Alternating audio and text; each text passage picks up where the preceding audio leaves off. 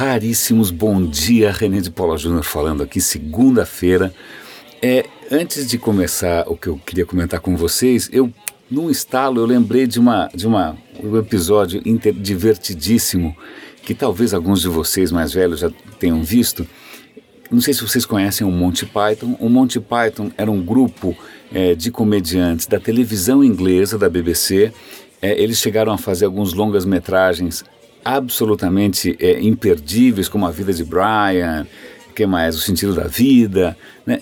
É um humor inglês profundamente perturbador às vezes, mas é, é, é genial. Pro, pro, eu vou tentar dar link aqui nos comentários para alguma coisa do Monty Python tal. E a questão é que num determinado episódio do Monty Python, na série de televisão, né, é, eles têm um, uma sketch ali, um, uma, uma cena em que era o seguinte, ele começa assim, ó, esse daqui é fulano de tal, aí tem um cara sentado numa escrivaninha rabiscando, né? esse daqui é o fulano de tal, humorista, ele está há anos tentando criar a melhor piada do mundo, né? piada perfeita tal. E aí, numa, num certo momento, o cara lê o que ele escreveu, ele começa a rir, rir, rir, gargalhar, gargalhar, gargalhar, cai morto. Né? Aí o narrador fala, olha, e nesse momento ele acaba de inventar a piada definitiva. Né? Aí a mulher dele abre a porta, vê ele morto, se assusta, Aí ela pega o bilhetinho, começa a ler, ri, ri, ri, ri, e cai morta. No fim, eles tinham desenvolvido uma piada tão letal, tão perfeita, que eles acabam usando isso como. Eles traduzem para o alemão para usar contra os alemães na Segunda Guerra. Bom, é uma história maluca, vale a pena. Eu vou tentar achar essa história, eu vou tentar compartilhar aqui com vocês. Espero que eu consiga. Por que, que eu estou contando essa história? Porque hoje de manhã eu estava vendo uma notícia extremamente interessante e nessa eu re, realmente eu, eu vale a pena clicar no link e ver o vídeo, né? porque eu não vou conseguir passar isso aqui por voz, certo? A questão é a seguinte: a fabricante de placas gráficas, NVIDIA, né?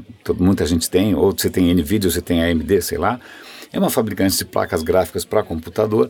Faz um bom tempo que ela tem desenvolvido é, circuitos específicos para inteligência artificial. E recentemente, num evento, ela fez, mostrou um vídeo demonstrando é, uma rede neural que cria rostos, que cria é, rostos com uma qualidade fotográfica. Como é que isso funciona?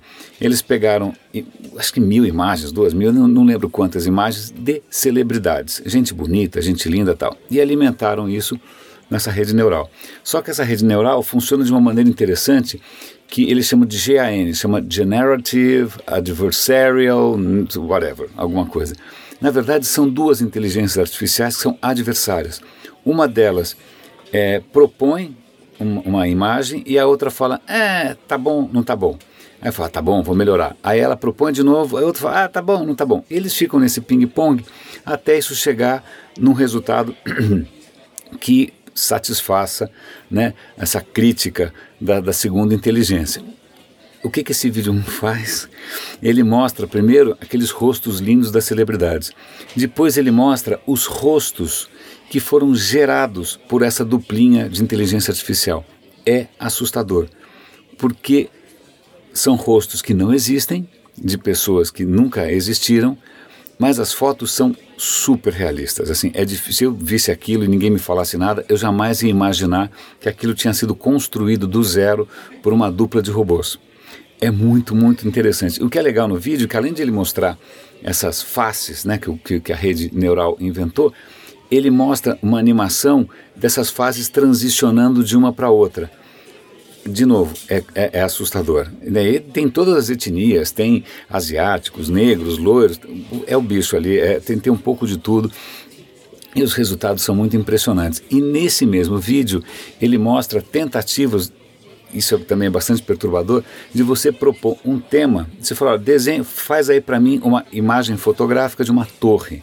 E aí, nesse mesmo ping-pong entre as, os dois algoritmos, surge uma foto, o que parece ser uma foto de uma coisa que existe, mas que na verdade não existe. Né? É, os resultados aí às vezes são um pouco estranhos, mas de qualquer maneira passaria batido, né? passaria batido. E se é, você hoje, por que, que eu lembrei do Monty Python? Eu fico imaginando se de repente um, um chega lá para os caras e fala, até aqui mil piadas, né? Mil piadas boas. Agora crie você a melhor piada do mundo. Vai ser a piada do Monty Python, né? Vai todo mundo morrer de dar risada. É um pouco assustador você ver coisas absolutamente artificiais que parecem 100% autênticas. É um pouco perturbador. Numa outra linha, também falando de inteligência artificial, isso é um pouco mais divertido.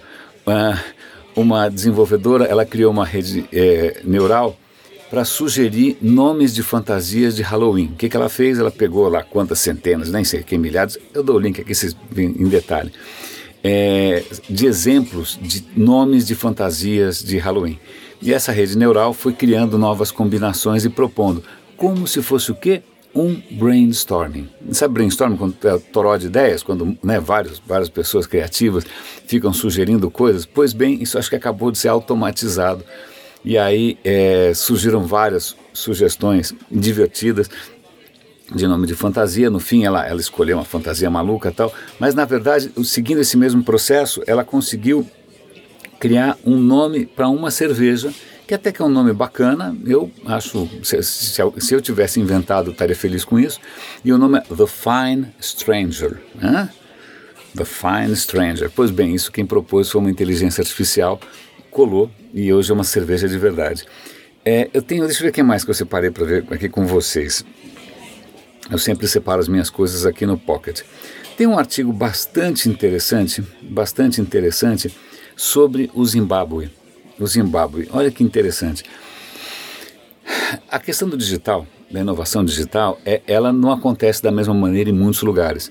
Eu lembro no Brasil, há 15, 20 anos atrás, é, é, era muito curioso porque aqui no Brasil os computadores eram mais modernos, em média, do que nos Estados Unidos. Por quê?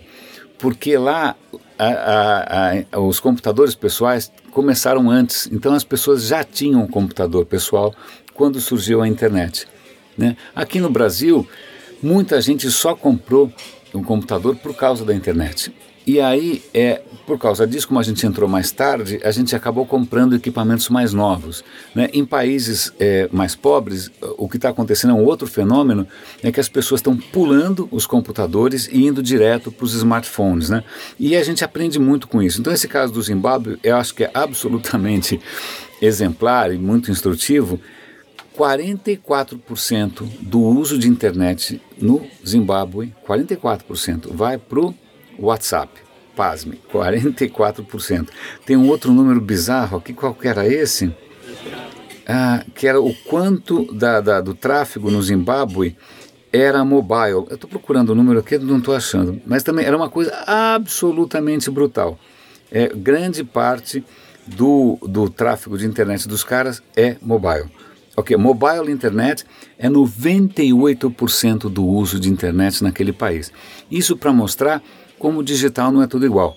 Né, como isso varia no mundo inteiro, né, como é difícil às vezes você propor alguma coisa que seja realmente global, né, porque, é, aliás, a África tem um, um, longo histórico de inovações em telefonia móvel, desde redes de pagamentos por SMS, né, que era aquele, como é que chamava aquele? Estou tentando lembrar, me deu branco. Me, é uma coisa com M, logo logo eu lembro. Mas eu achei essa história bastante interessante. Para completar, uma, uma notícia que eu achei válida sobre é, uma inovação do Google, que foi o Google Goggles. Eu não sei se você chegou a testar o Google Goggles. O Google Goggles é horrível de falar, mas era uma câmera no seu celular, uma app de câmera, só que era uma câmera atrelada à busca. Então você tirava foto de alguma coisa, ou você apontava a câmera para alguma coisa, ele tentava identificar o que era isso e fazia uma busca, né?